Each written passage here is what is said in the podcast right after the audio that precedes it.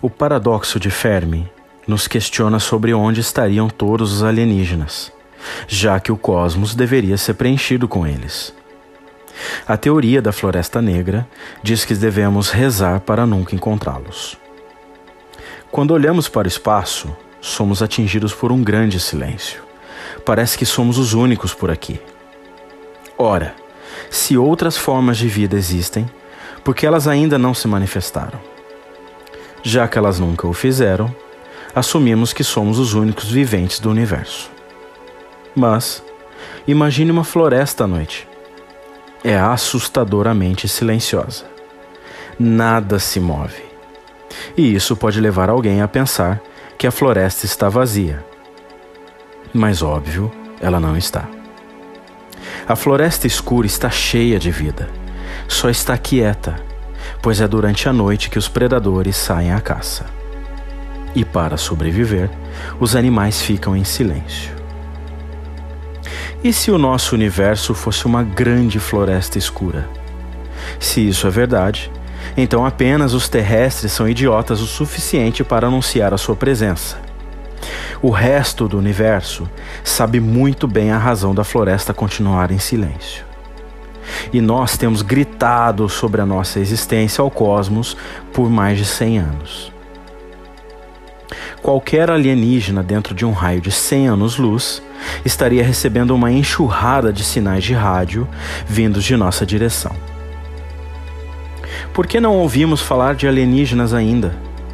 Se esta solução estiver correta, eles estão propositadamente escondidos na escuridão do espaço por medo da morte. Devemos parar de transmitir a nossa existência para o universo também, embora já seja tarde demais? Isso explicaria porque não encontramos nenhum sinal de rádio alienígena, apesar de um século ser capaz de capturá-los assim como nós acidentalmente enviamos nossos sinais de rádio, destinados unicamente a nós, para o espaço. Outra civilização também poderia fazer. Uma possível razão para isso é que outras civilizações têm tanto medo de serem detectadas que, propositadamente, evitam enviar qualquer evidência de rádio da sua existência. Supõe, no entanto, que outras espécies têm um nível semelhante de aversão ao risco e um processo de raciocínio como o nosso, ou que realmente exista uma civilização que mate qualquer pessoa que ache que possa prejudicá-la. Mas esta é apenas uma grande suposição.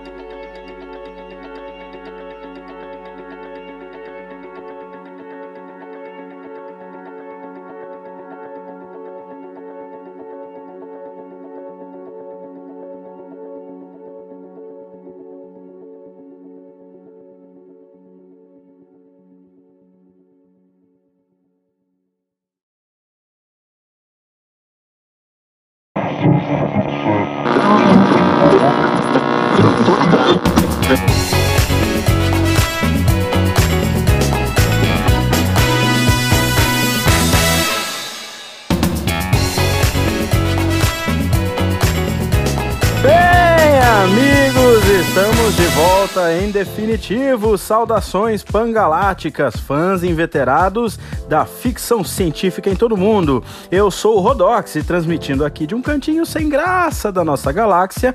Estamos começando o episódio número 5 do podcast Cabine de Comando. Na semana passada nós falamos sobre o misterioso sinal UAU, cujo mistério foi solucionado em 2017. É, amigo, acabou o mistério. O pesquisador Antônio Pares, que tinha uma teoria sobre dois cometas que influenciaram na intensidade do sinal e que causou um frenesi na noite de 15 de agosto de 1977.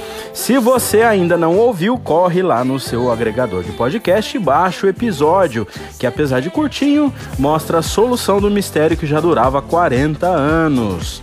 Eu tenho que confessar que eu fiquei com bastante tristeza, uma dor, uma pontinha de mágoa no coração, porque eu queria acreditar que o sinal UAU havia sido transmitido por uma civilização alienígena, mas infelizmente não foi desta vez. E você, caro ouvinte, caro ouvinta, o que você sentiu ao saber da solução deste mistério?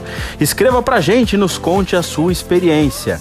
Não se esqueça, o nosso endereço é cabine de comando podcast gmail.com e no Twitter arroba cabine de comando. Na semana passada, teve um ouvinte que escreveu pra gente e que falou que eu não dei nenhuma dica de leitura no episódio anterior, no último episódio, o que é verdade. O primeiro livro que me vem à mente é O Contato do Carl Sagan, que trata justamente de um sinal enviado do espaço e captado por um radiotelescópio aqui na Terra, e que mostra a reação das pessoas ao saber que não estamos sozinhos no universo. Eu já havia falado um pouco mais desse livro no episódio número 3, que é, e também falei um pouquinho do autor, que é o episódio que eu falo sobre três livros que tratam do, do primeiro contato entre a civilização humana, entre os humanos, e uma civilização é, alienígena. Então foi proposital o fato de eu não ter indicado nenhuma leitura adicional para o fundamento do tema. Mas ainda assim, muito obrigado pela dica, muito obrigado pela sugestão. Agora eu vou até falar baixinho. No episódio de hoje, nós vamos falar sobre os vilões e algumas raças que insistem em exterminar os nossos heróis. Quem são eles? De onde vêm? O que eles fazem? Enfim, o universo pode estar cheio de gente, gente, querendo nos destruir. O universo pode ser um lugar bem hostil. E talvez, só talvez, fosse melhor a gente ficar bem quietinho. Silêncio no estúdio. Mas não entre em pânico! Vamos ao episódio de hoje e eu volto logo após a vinheta.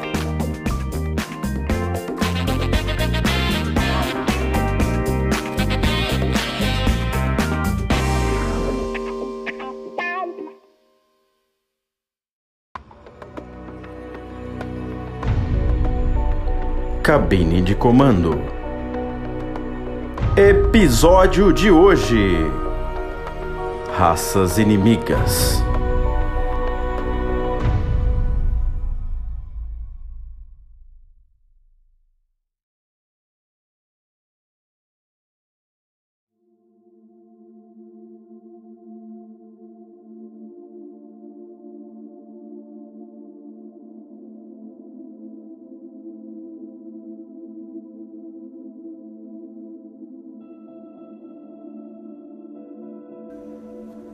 Os primeiros inimigos que eu queria comentar com vocês são os Daleks. E os Daleks são uma raça mutante de robôs é, alienígenas e que foram criados para a série do Doctor Who. Uh, o Doctor Who, como você sabe, é a série que está há mais tempo, uh, a série de ficção científica que está há mais tempo na, no ar, né, na televisão, sendo transmitida pela BBC desde a década de 60. É, e eles, os Daleks, eles lembram, para vocês terem uma ideia, eles lembram sabe esses potinhos de tempero de sal e pimenta, um saleiro. É um saleiro gigante, né, que, que se movimenta por aí. Eles são mecânicos e possuem uma arma na cabeça é, para exterminar os seus inimigos. É, dessa arma aí surge um raio da morte, eles chamam do raio da morte. É, eles também possuem uns braços mecânicos, têm algumas funções, e que com esses braços eles também podem interagir com outras interfaces.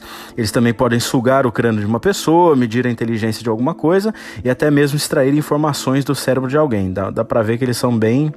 É, bem desenvolvidos nessa, nessa arte da, de maltratar alguém. Na parte inferior dos seus corpos, eles têm umas, umas bolotas, umas, umas pequenas esferas que são sensoriais, e, e, mas elas também fazem parte do seu mecanismo de autodestruição. Se alguma coisa acontecer com eles, eles conseguem ativar esse mecanismo e se autodestroem. Em geral, eles fazem uso de campo de força, então isso permite que eles rebatam os tiros das, da maioria das armas que são usadas contra eles. mas eles têm um, um, campo de visão muito restrito, muito limitado, e eles não têm visão periférica. Então esse é um, um ponto fraco deles. É, as suas armas elas disparam um raio que tem, que apesar de ter tendência elétrica, eles, elas, uh, esse raio ele pode se propagar, propagar em meios aquáticos e também pode ser em forma de plasma ou eletrolaser.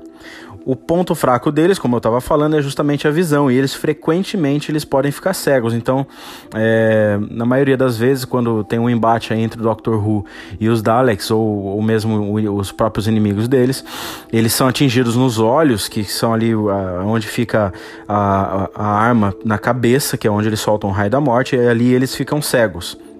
Eles não podem enxergar nada. É, então, e aí muita gente acha que os Daleks são os robôs, mas na verdade não. Eu até até começar a fazer a pesquisa pro, pro episódio de hoje, eu também, eu também achava isso, que eles eram os robôs. Mas não. Os Daleks, na verdade, eles, eles parecem uns moluscos meio grandes, assim, meio nojentos, meio, meio repulsivos, molengas.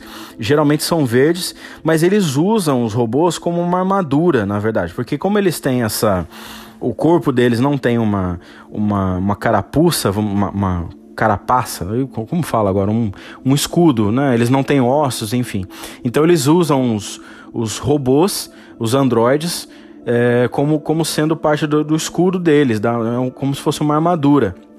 E essa armadura, é, quando ela é utilizada, ela inclusive altera a voz deles, porque na verdade eles, eles não tem voz, eles têm uns rangidos, uns barulhos que eles soltam. E quando eles usam a, a, a armadura, a voz deles se transforma em, em metálico. Vocês lembram do que para quem já assistiu o Doctor Who, eles toda hora eles falam exterminate ou exterminar. E é bem bem metálica a voz deles, né? A história dos Daleks é um pouco confusa. A própria série do Doctor Who deixa aí uma, uma brecha mostrando mais ou menos duas origens é, para os Daleks. A primeira diz que ele, eles apareceram é, e são descendentes de, de, de uma raça que chamava Dals, D-A-L-S e que eles entraram em guerra contra os arqui-inimigos deles, que era a raça dos Tal, então eram os Dals contra os Tals, é, 500 anos antes. Essa, essa guerra foi mais ou menos breve, mas foi uma guerra nuclear, e isso teria sido a causa das mutações que eles sofreram. Só que nessa guerra eles foram destruídos, é, porque a força, da, a fonte da força deles colapsou, foi, foi destruída, então eles, eles também foram destruídos. E outras histórias na, na, na própria série é, contam que os Daleks teriam desenvolvido a viagem no tempo também, e o Império Espacial, quer, dizer, eles foram, eles chegaram mais na frente e que teriam conquistado inclusive o planeta Terra, mas lá no, no século 22. Temos aí mais ou menos 200 anos de, de alívio ainda sem os, sem os Daleks aparecerem aqui para nos dominar. Uma outra história diz que os Daleks teriam sido criados por um homem maligno chamado Davros e que a guerra entre eles, os, os, os, da, os Daleks e os Tals, teria durado mais ou menos mil anos. E, e, essa guerra foi travada com armas nucleares, biológicas e químicas. E aí também isso teria provocado as mutações na raça dos, dos, dos Daleks a inspiração para os Daleks, e aí dá para enxergar isso muito bem.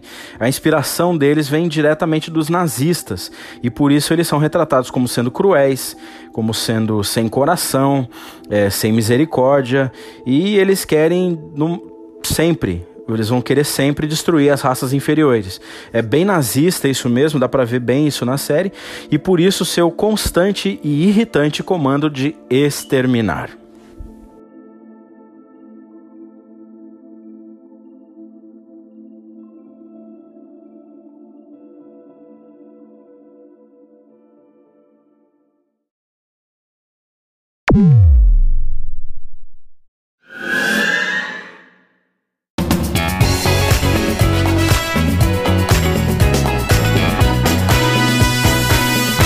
Estamos de volta, fãs aficionados da ficção científica em todo o mundo, para o segundo bloco do nosso podcast de hoje. Você sabe, estamos falando sobre raças alienígenas que querem nos destruir e eliminar.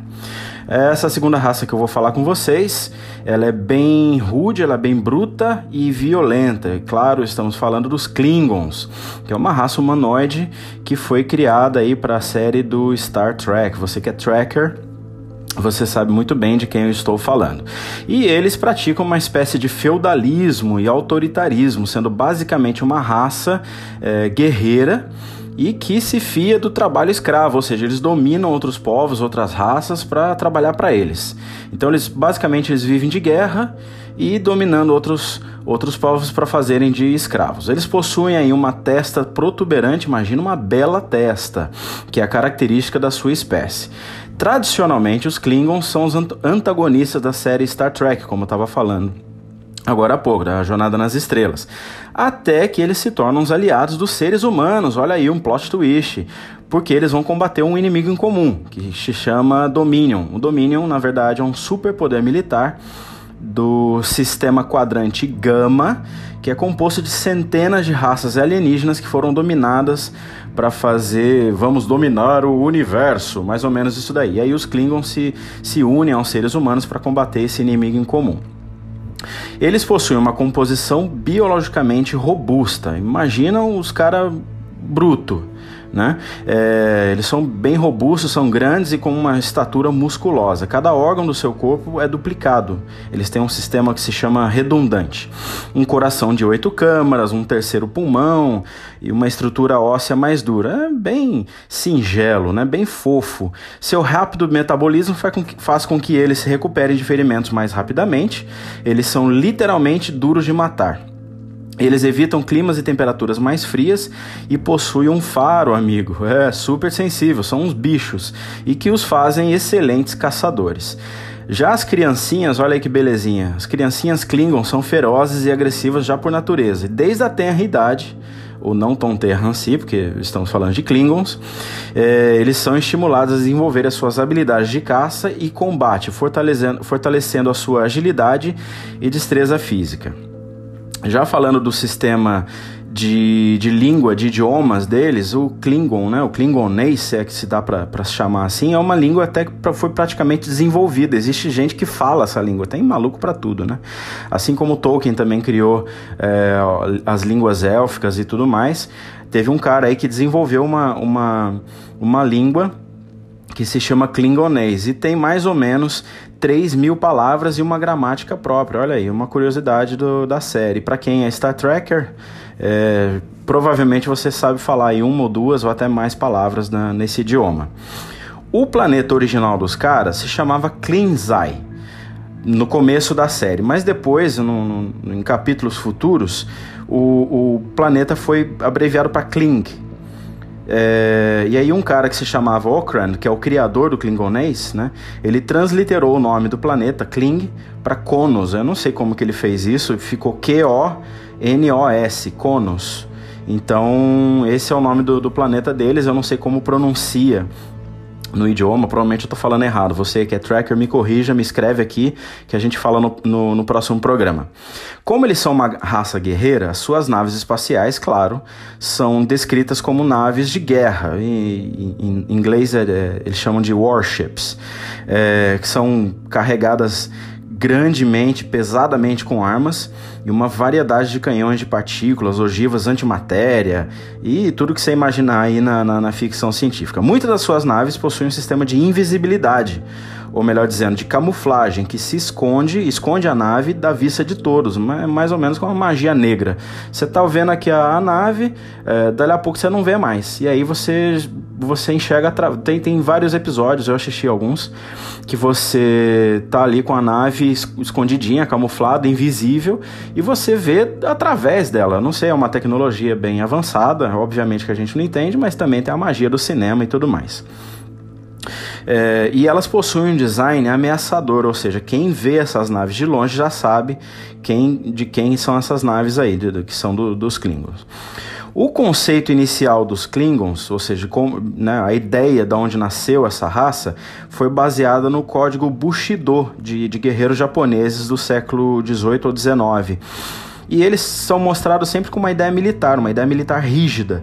E aí, no auge da Guerra Fria, né, entre é, o bloco americano, vamos dizer assim, e o bloco comunista, é, os Estados Unidos contra a ex-União Soviética, obviamente os Klingons representavam a, a, União Soviética, enquanto que a Federação Unida dos Planetas, claro, representavam os Estados Unidos da América. E eram frequentemente comparados a bestas selvagens, animalescos, brutos e assassinos. Esses são os Klingons.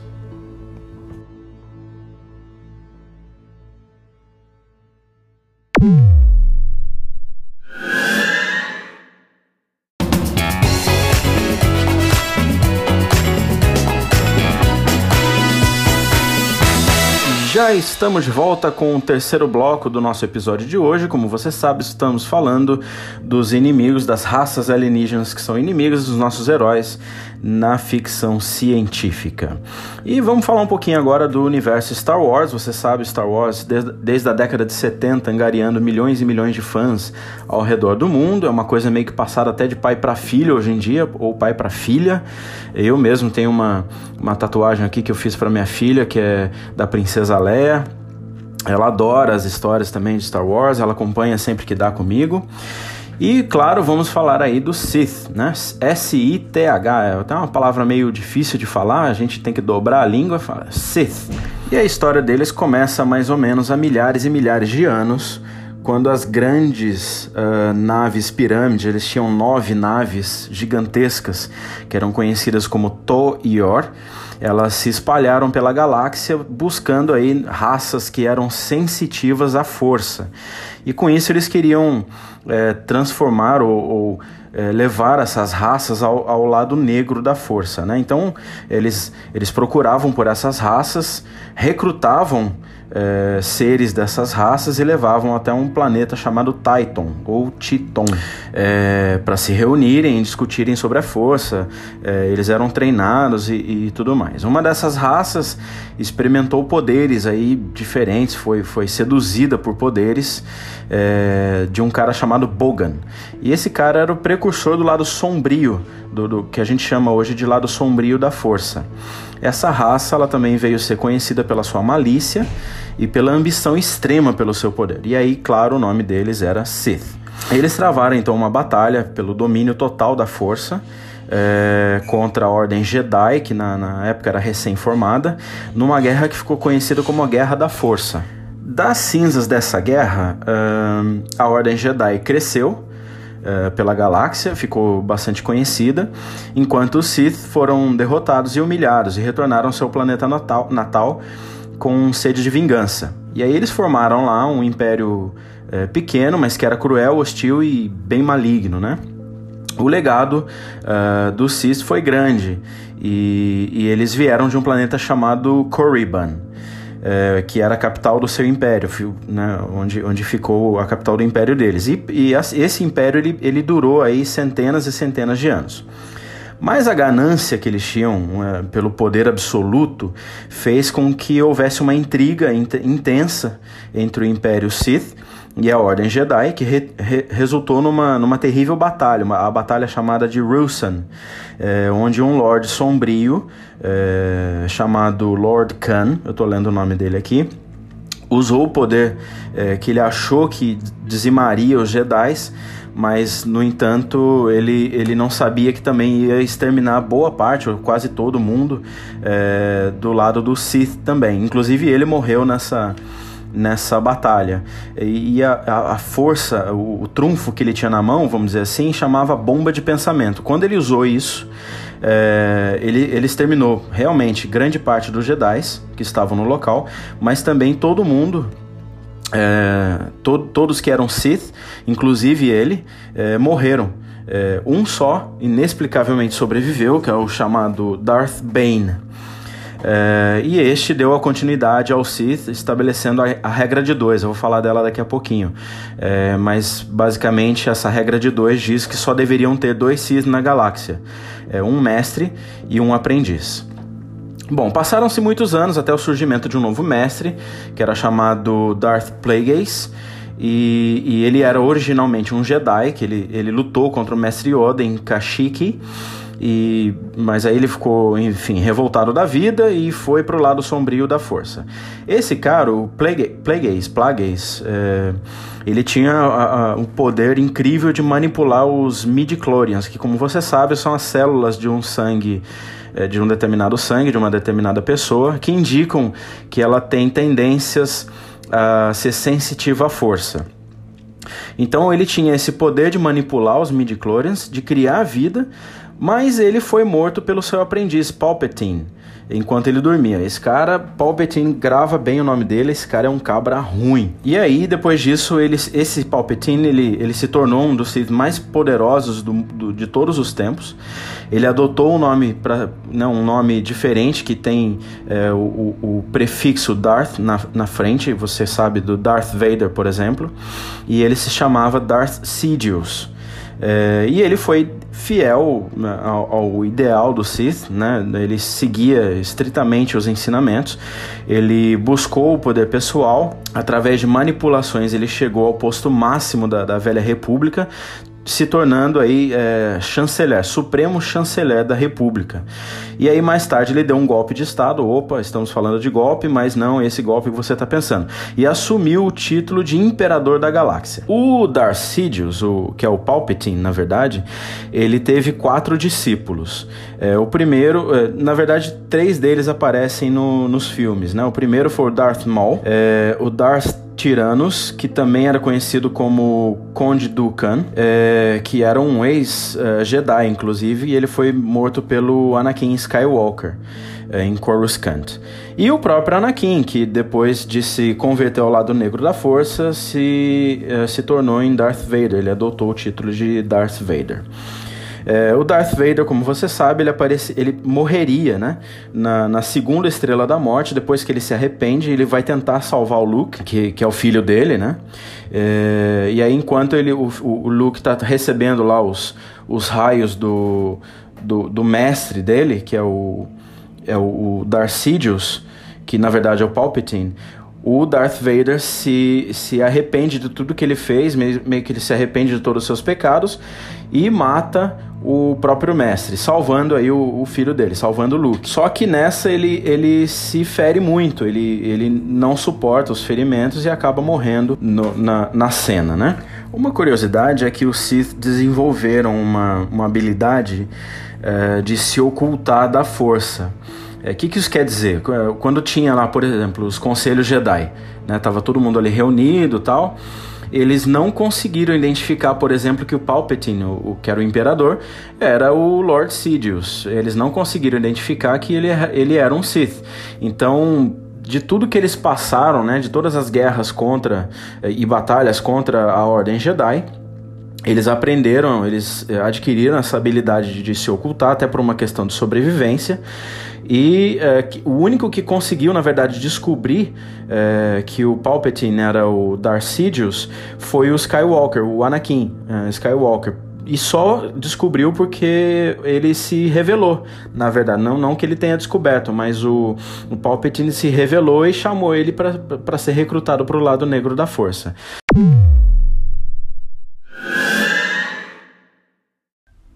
Como que era a estrutura, um, a hierarquia dentro da ordem dos, dos Sith, né? Uh, antes da regra de dois era de uma maneira, e aí vem a regra de dois e muda tudo, né? Então antes era, era o primeiro nível é, o chão de fábrica, vamos dizer assim, era chamado lacaio. E esses eram os membros mais fracos, né? É, alguns nem mesmo tinham é, acesso à força, eles não eram sensitivos à força. E, e, na verdade, eles eram mais entusiastas e até adoravam os Sith como, como se fossem deuses.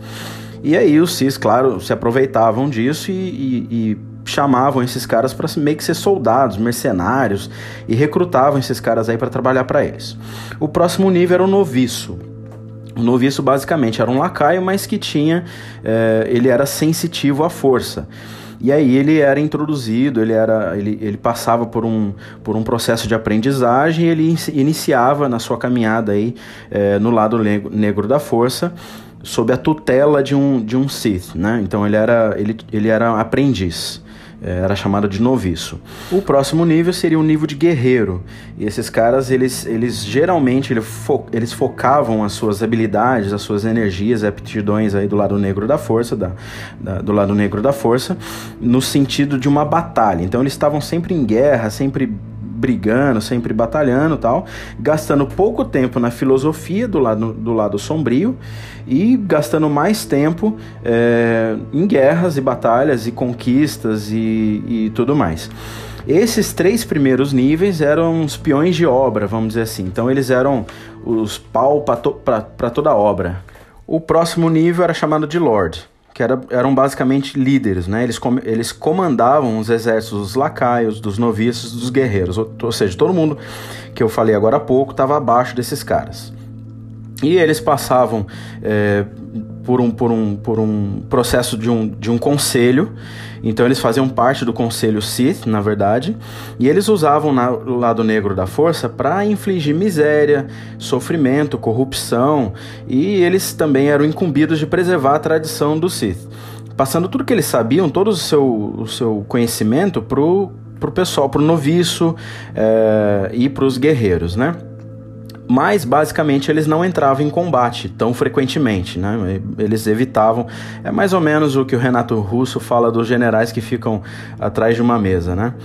É, e aí eles deixavam essas essas guerras, essas batalhas para as patentes mais baixas. Eles usavam esses peões aí como, como cavalo de batalha. Só que eles eram os mais temíveis, porque eles eram guardiões dos segredos, e eles manejavam as feitiçarias mais potentes eh, que os Sith conheciam.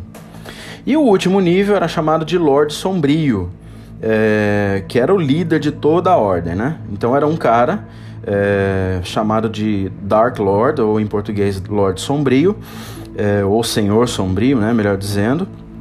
E assim foi até que a regra de dois foi estabelecida.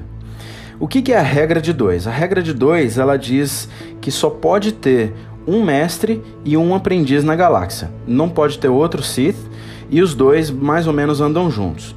Então o mestre ensina tudo o que ele sabe por aprendiz, ele treina o aprendiz e quando o aprendiz está pronto, totalmente treinado, é, o mestre morre. Como que ele morre? Num processo de morte cerimonial ou assassinato assassinado pelo, pelo aprendiz. Olha que coisa singela. Então o cara passa todo o ensinamento dele pro aprendiz, e quando esse cara tá pronto, é, sabe o, o, Highlander, só pode haver um? É isso. O aprendiz tem que matar o, o mestre dele. E essa morte é uma morte cerimonial ou mesmo um assassinato. Então, em resumo, os Sith são os arqui-inimigos dos Jedi. Eles têm uma filosofia que é de dominar o lado, lado negro da força em favor próprio, né, em benefício próprio, e, e, e os Jedi são seus é, maiores inimigos. A a exemplo do Jedi, ele tam, eles também usam é, o sabre de luz como arma principal. Só que os Jedi eles são uh, submissos à força e eles ajudam a República Galáctica, vamos dizer assim, trazendo, trazendo a paz, tra trazendo conhecimento, defesa e tudo mais. E os Sith eles preferem explorar a força, mas para obter poder, é, agressão ou ganho pessoal, é, desejos que inevitavelmente levaram é, as duas coisas, a conquista é, do Império e depois a sua própria destruição. Então esses são os, os Sith é, aí vindo do universo Jedi.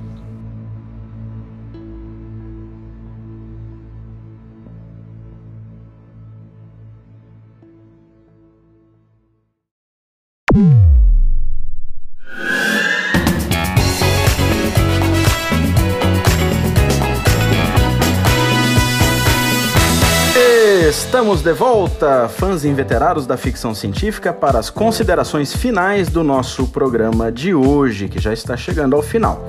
Mas antes eu queria deixar uma dica eh, de leitura para aprofundamento do tema, como é de costume aqui do nosso podcast, que eh, neste caso é o segundo livro da trilogia O Problema de Três Corpos. Esse segundo volume se chama Floresta Sombria E por isso eu estava falando é, no começo do programa, tem aquela abertura que fala é, do que se trata o tema da floresta sombria e tudo mais, que a gente não escuta nenhum é, alienígena por aí, onde está todo mundo no universo, né? Como esse é o segundo volume, você já tem que ter lido o primeiro para poder entender o resto da história, o que está acontecendo. Mas basicamente a humanidade conseguiu fazer contato com uma civilização alienígena que é, alienígena, que é extremamente agressiva, superior belicamente, mais numerosa e muito avançada tecnolo tecnologicamente. E eles querem vir para cá para destruir é, boa parte dos humanos, dominar o resto, escravizar todo mundo e tomar conta do nosso planeta. Então essa é a dica de leitura. É, é, um chinês, foi escrito por um chinês. Esse cara é muito bom, detalhista. Ele, ele tem uma, uma imaginação sensacional. Eu falei do, desse autor no, no, no episódio número 3, se você quiser ouvir um pouquinho mais sobre ele. E eu queria agradecer a todo mundo que está chegando até o final aqui do programa com a gente. Obrigado pela paciência e pela audiência. Obrigado a vocês que estão divulgando o nosso podcast aos seus amigos e parentes. E obrigado pelos peixes e que a força esteja com todos nós. Tchau!